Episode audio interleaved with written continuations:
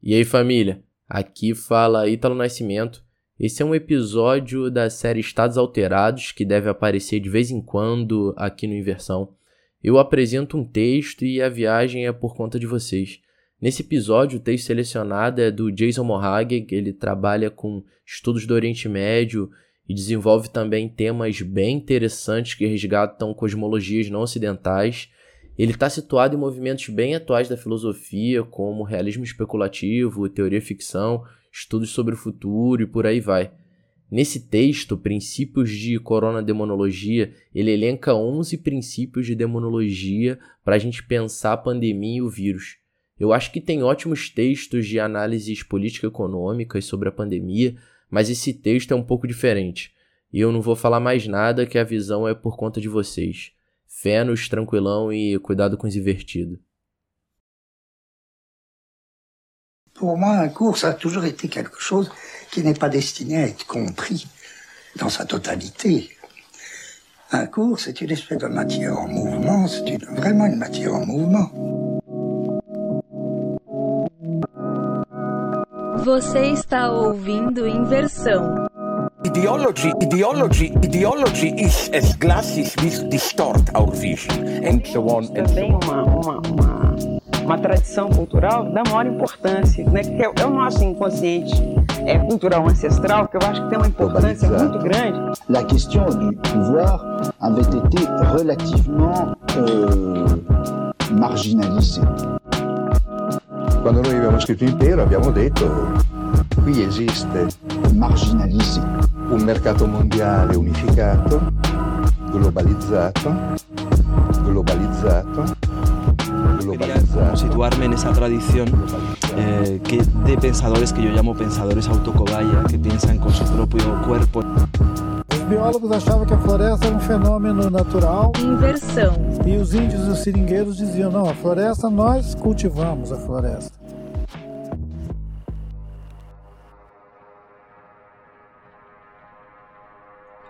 Se o desafio dessa noite é imaginar o vírus como um demônio, temos que desenvolver 11 princípios de entidades demoníacas para guiar nossa linha de pensamento. Princípio 1. Os demônios manipulam principalmente através do desejo. Se lidamos com o diabo ou gênios provenientes de lâmpadas mágicas, eles sempre aparecem com a tentação de possibilidades ou fortunas. Mas aí há uma reviravolta os demônios compreendem melhor do que ninguém o primeiro segredo tanto da psicanálise como das histórias árabes de desejos. Que nós, humanos, não entendemos bem o nosso próprio desejo, que não sabemos o que realmente queremos e por isso desejamos sempre as coisas erradas, na maioria das vezes, coisas que fatalmente nos destroem.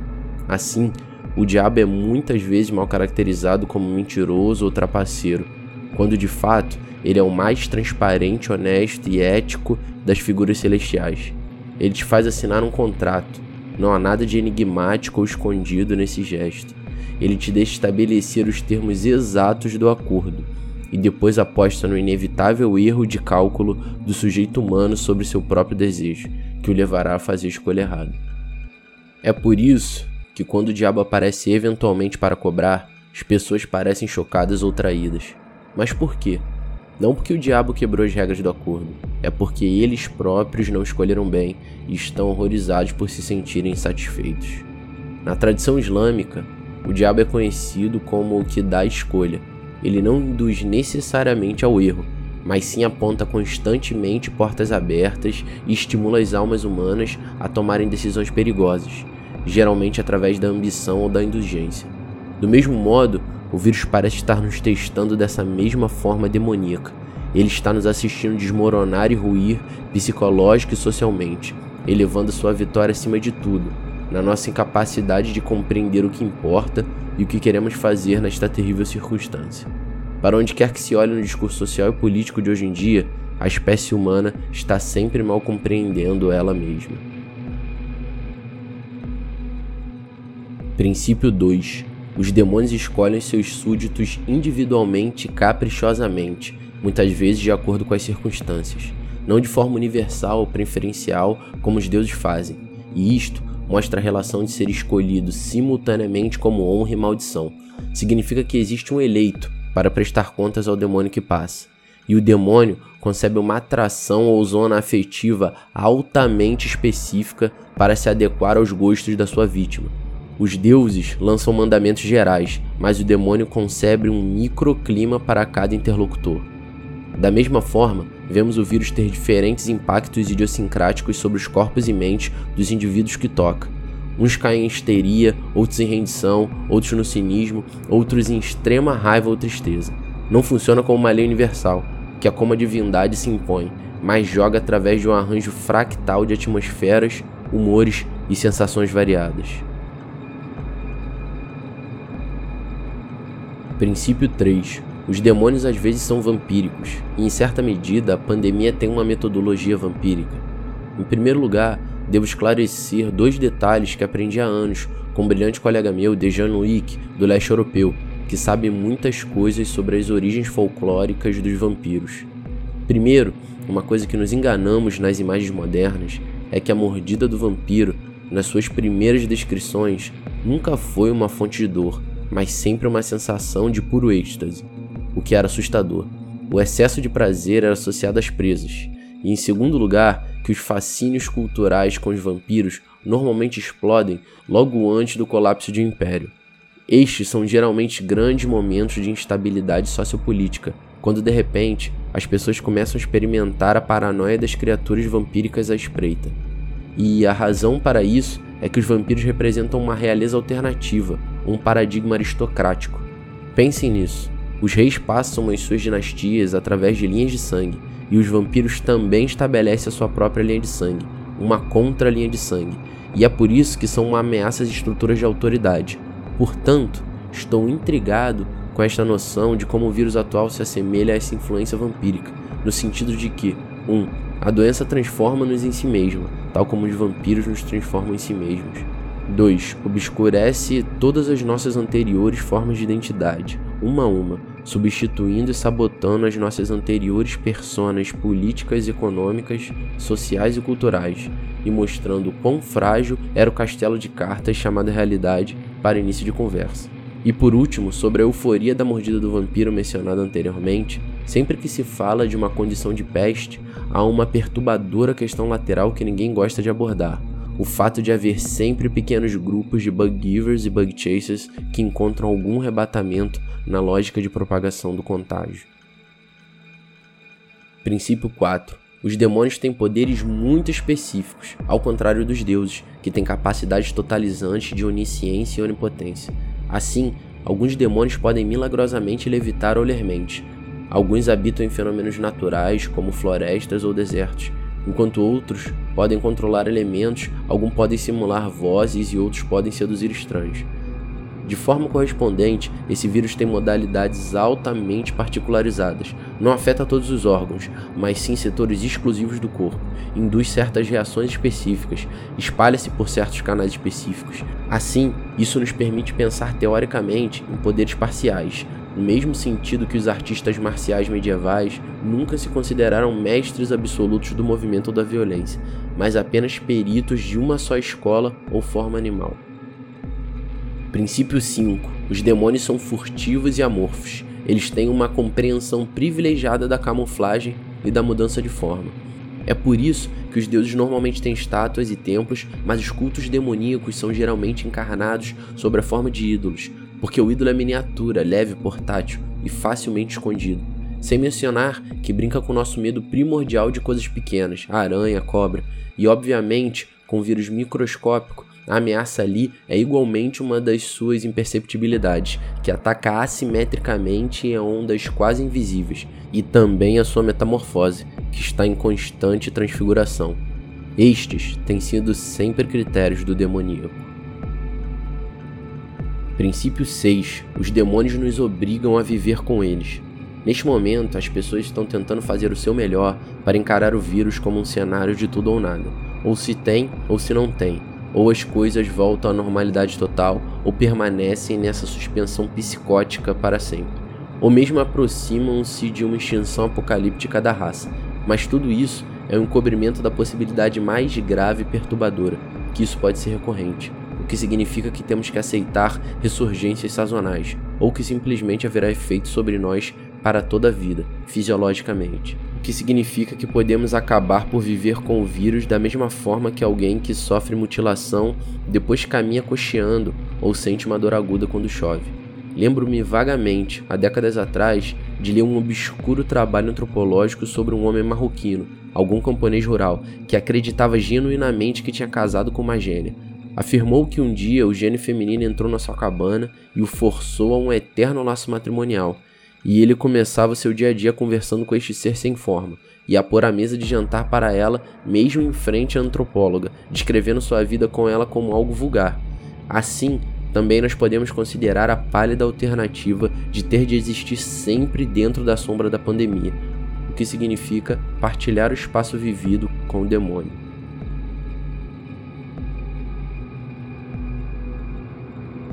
Princípio 7. Os demônios às vezes salvam o mundo. As civilizações pagãs eram muito mais complexas nas suas orquestrações do bem e do mal do que as narrativas monoteístas posteriores.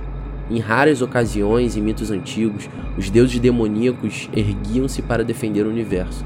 Por exemplo, no panteão egípcio, o Set, cujo nome etimologicamente mais tarde se torna Satã na tradição judaico-cristã islâmica, é um deus trapaceiro que governa sobre o caos, os estrangeiros e o deserto, e cuja cabeça se parece com algo que não existe entre as criaturas na natureza, um híbrido de chacal e de tamanduá. De qualquer modo, Sete é uma divindade constantemente cruel, gananciosa ou vingativa, que tenta derrubar os líderes mais arquetípicos dos deuses. Mas em algumas noites estranhas, quando os deuses mais heróicos estão acorrentados ou feridos, Sete sozinho vem salvar o mundo da derrocada final. E ele faz isso não a partir de qualquer ilusão messiânica ou perspectiva altruísta, mas apenas para o inferno da mesma. Isso é algo que também notamos no cinema e na literatura pós-moderna ou futurista, em filmes como Blade Runner ou Matrix, onde o protagonista é um misantropo solitário ou párea que é chamado para lutar pela raça humana, mas eles poderiam facilmente nos jogar ao oceano. O último romance de José Saramago, intitulado Caim, é exatamente sobre este tipo de figura mercurial, pois na sua história, Caim vagueia pela terra, intervindo frequentemente para preservar o reino sagrado, mas subvertendo violentamente com frequência. Este vírus é também um fenômeno amoral, o que significa que pode ameaçar acabar conosco ou pode oferecer a redenção, ou simultaneamente ambos. E este fato, a propósito, também demonstra a grande vantagem estratégica do mal sobre o bem. O bem nunca pode cometer o mal se quiser manter a sua pureza absoluta, mas o mal conhece o bem e pode fazer o bem, especialmente quando se adequa aos seus propósitos.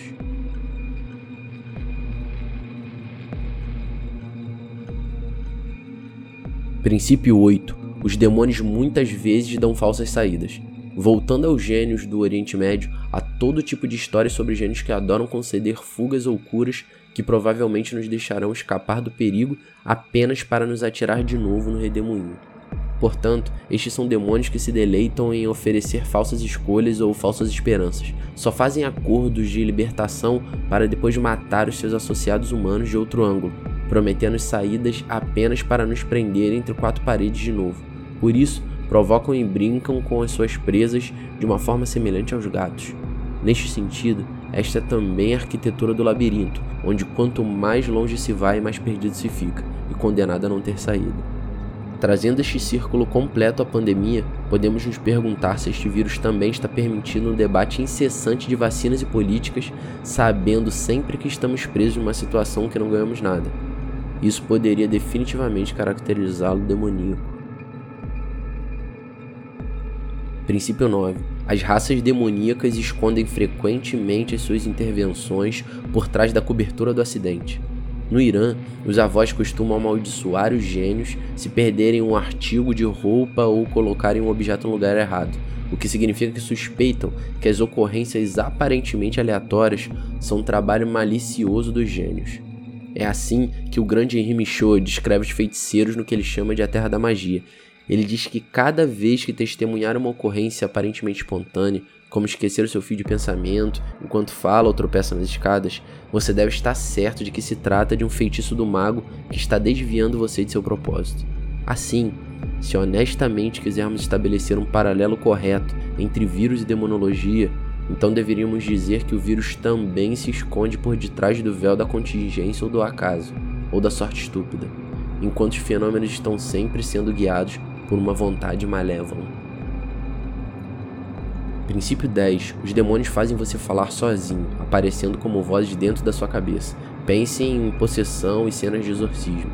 Aqui existe uma ligação literal, uma vez que a maioria das pessoas infectadas com o vírus caem em estados de febre, onde falam delirantemente com si próprias.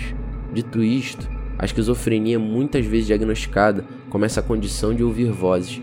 Esquizofrênicos são suscetíveis a alucinações auditivas que se tornam cada vez mais altas, agressivas, dolorosas e persuasivas ao longo do tempo. Os esquizofrênicos também têm um circuito de reconhecimento defeituoso onde suas mentes supostamente não conseguem identificar as suas próprias vozes internas.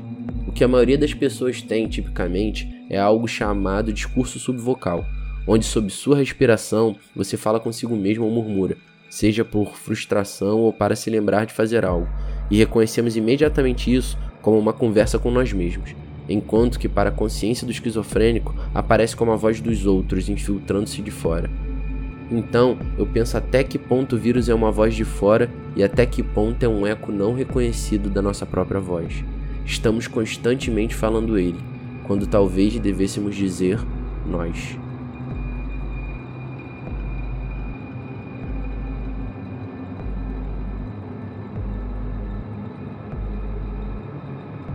Princípio 11. Os demônios trazem à tona os melhores talentos de contar histórias.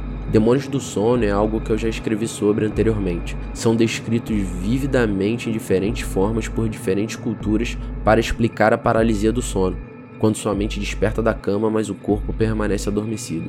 E quase sempre as pessoas experimentam o mesmo terror de imaginar uma criatura sentada no seu peito e impedindo de fazer qualquer movimento. Isso captura o quão engenhosas são as histórias que rodeiam esta suposta criatura demoníaca. Os escandinavos falam de uma incubus ou sucubus, mulher amaldiçoada, que se agacha nas costelas dos adormecidos para causar pesadelos, enquanto o folclore pantanoso do sul-americano fala da bruxa velha ou da bruxa da noite, que constrange a sua respiração ao empurrar a parte superior do corpo da vítima. Nos ilhéus do Pacífico se refere a um processo possessivo chamado canatevoro, que significa ser comido por um demônio, em que os espíritos dos parentes mortos se alimentam da sua alma. Os xamãs mongóis das trevas cunharam a noção de Kardarak, que significa ser pressionado pelas trevas, em que as poluídas dimensões das sombras no universo estão em ação. O conceito turco de Karabasan, que significa o pensador das trevas, é um gênio cujo estrangulamento só pode ser libertado recitando o verso do trono do Alcorão, e existem numerosas outras versões, tais como a ideia de Bangladesh do Boba, cujo nome significa sem palavras, o Kiak nepalês, um fantasma que vive sob as escadas da casa, o Ogun Ouro nigeriano, que significa guerra noturna, ou o Motaka curdo, que ataca crianças por motivos de ciúmes, rixa familiar ou castigo moral.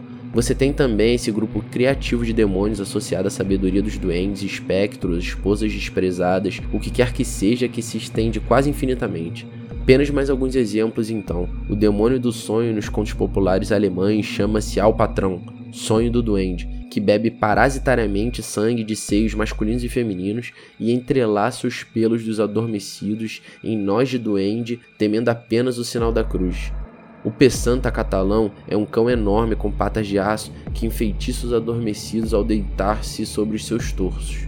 A pisadeira brasileira, que significa aquela que pisa, toma sempre a forma de uma mulher velha com cabelo branco desgrenhado, olhos ensanguentados, unhas verdes sujas e risos de cacarejar, e espera nos telhados para saltar sobre os estômagos cheios dos que estão abaixo em suas camas.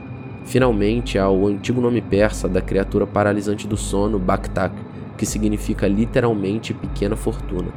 Ele é um pequeno ser com o estômago distendido que se diverte sufocando e desmantelando os extremos nervosos para criar dormência.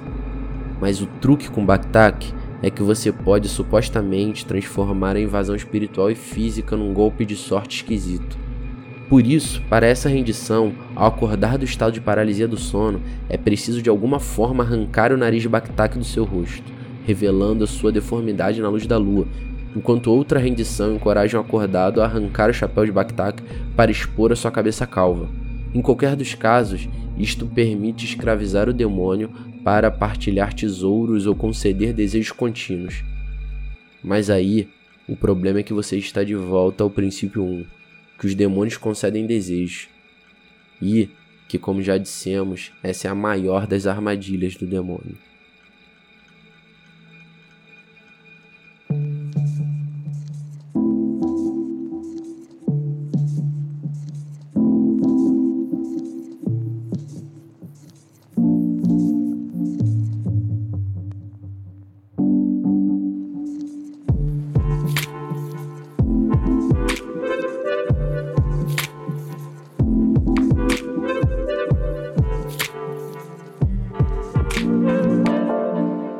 Agora sim, todo mundo alterado. Então, se você curtiu o episódio, indica para alguém, troca uma ideia com a gente lá no Instagram, underline versão. Fica ligado também que o próximo episódio é sobre tecnogênero, tá bem maneiro. A gente vai pensar um pouco os processos de constituição de gênero formados por dimensões biomoleculares e técnicas. Fé nos tranquilão e cuidado com os invertidos.